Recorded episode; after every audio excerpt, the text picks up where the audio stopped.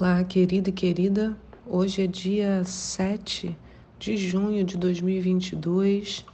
Eu sou a pastora Anice e nessa manhã vamos juntos meditar, refletir na palavra de Deus. Os nossos textos de hoje estão em Números 9, Jó 40 e Efésios capítulo 5, de 1 a 20. A nossa pergunta hoje é: temos que ter um coração conforme o tabernáculo. O que que isso significa? Ter um coração conforme o tabernáculo? O que que isso significa? Hoje, no texto de Números 9, temos uma descrição da Páscoa e da possibilidade de uma outra data para comemoração, caso alguém perdesse a primeira, que era oficial.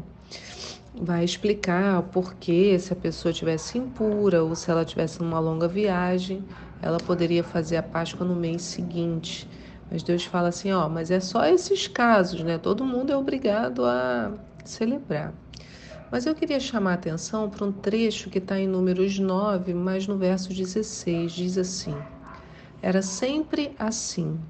De dia a nuvem cobria o tabernáculo, e de noite tomava o aspecto de fogo e resplandecia até o raiar do sol.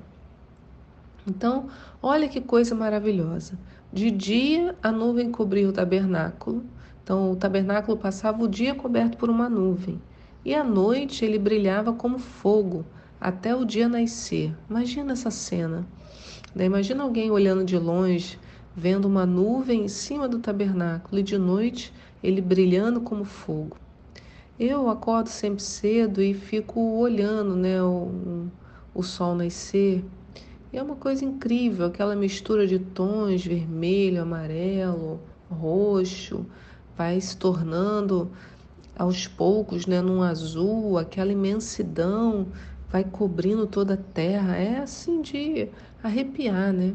Agora imagina isso sendo o fogo vindo do próprio Deus. É, eu estou vislumbrando na distância o sol, né? Mas imagina o fogo do Senhor ali no meio do povo. Fica até difícil da gente vislumbrar isso exatamente. Se o tabernáculo é a representação da manifestação de Deus no meio do seu povo, então aqui a gente tem uma grande lição para nós. Por quê?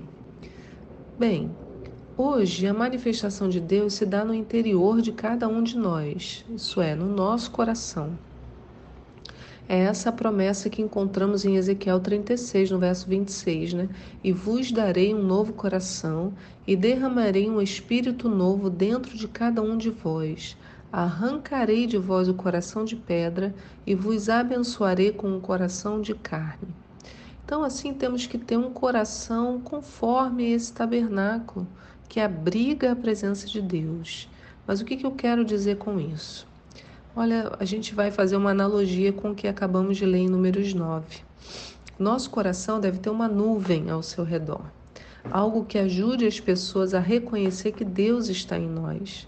E antes que você se pergunte, eu já esclareço: não é nada na aparência ou em um jeito específico de falar, até porque a nuvem não é algo denso que se possa pegar nas mãos ela é um conjunto de partículas de água ou vapor de água e até gelo. Sabemos também que o formato da nuvem varia conforme a velocidade do vento e da água que ela possui. Né? Eu, quando menina, tinha uma vontade de ir de avião até lá em cima e deitar nas nuvens. Né? E a gente sabe que as nuvens não me segurariam, eu cairia. É vapor de água. ou água, né, como eu disse. Então, um coração envolto em nuvem é um coração cheio de água. É água, como vimos nos e a água, né, como a gente tem visto aqui no devocional, nos estudos anteriores, é a palavra de Deus. Então, essas partículas são moldadas pelo vento, isso é, pelo Espírito Santo. Né? Quando a gente fala vento que vem dos quatro cantos sobra, sopra sobre nós, o que eu estou dizendo é vento, vem me moldar.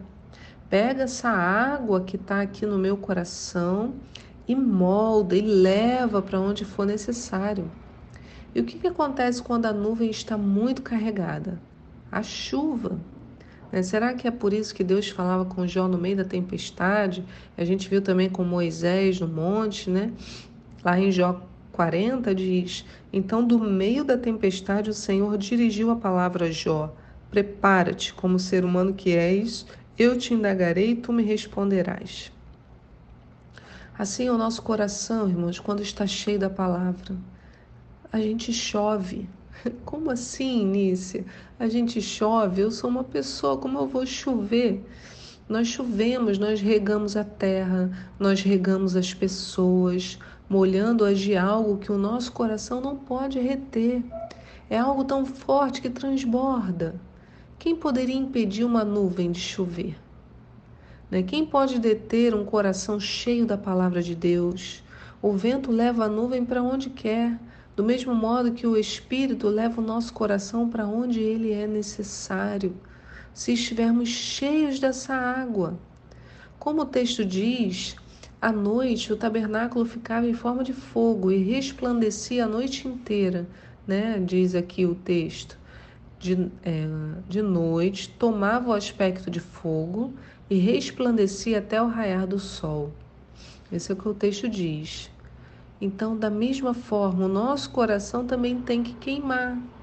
Em meio à escuridão da noite, no dia mau, toda a terra tem que olhar para nós e enxergar a presença de Deus, o fogo, o poder, a glória.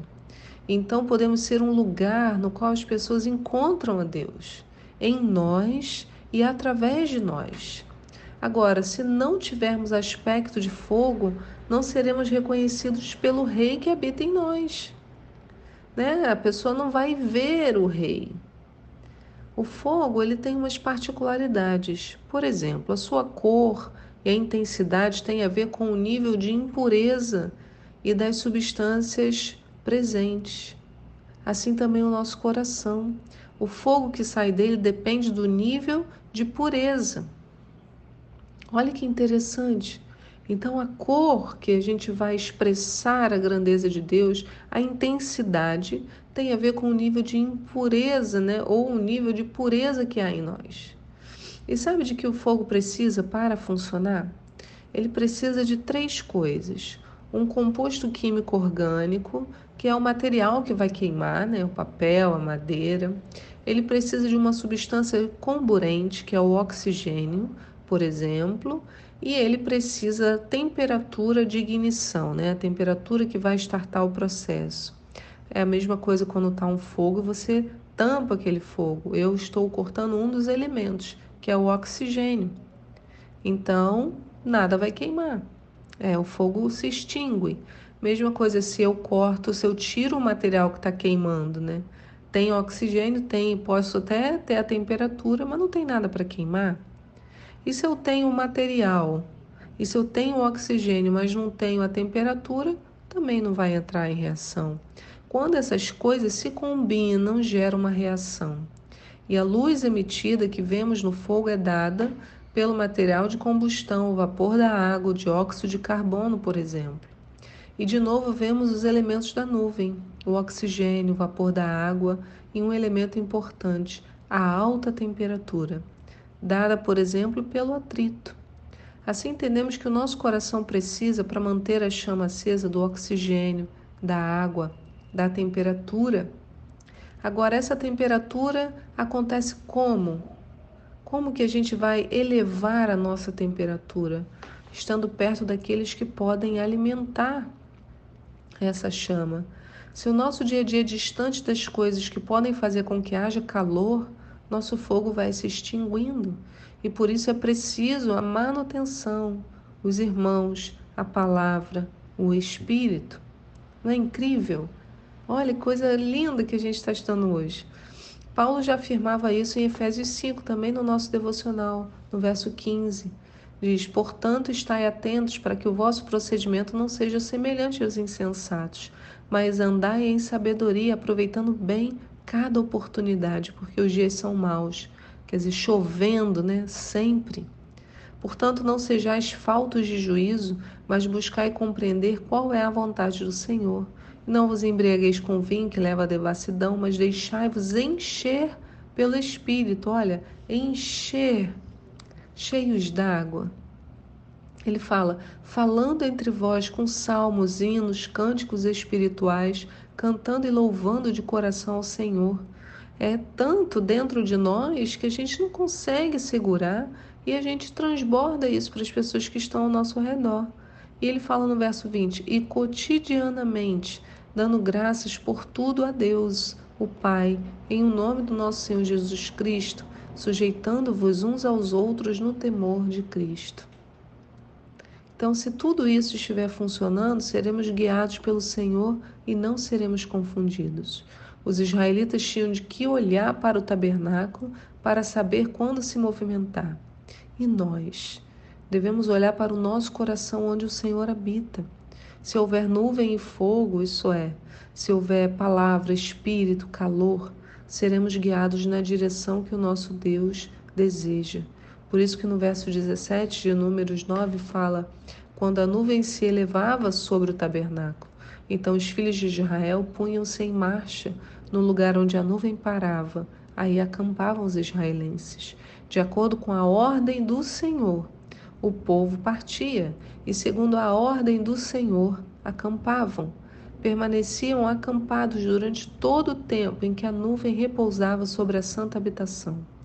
Se a nuvem permanecesse muitos dias sobre o tabernáculo, os filhos de Israel prestavam seu culto ao Senhor e não partiam. Às vezes a nuvem se detinha poucos dias sobre o tabernáculo, então acampavam segundo as orientações do Senhor e também partiam em conformidade com as ordens do Senhor. Olha, gente, que coisa mais linda. O texto termina, né? Conforme as determinações do Senhor acampavam e conforme as ordens do Senhor marchavam. Tudo guiado pelo Senhor. E é isso que Ele quer para nós. Que Deus abençoe a sua terça-feira e o seu coração esteja cheio né, dessa água para você chover e cheio do fogo para ser uma referência para aqueles que estão ao seu redor.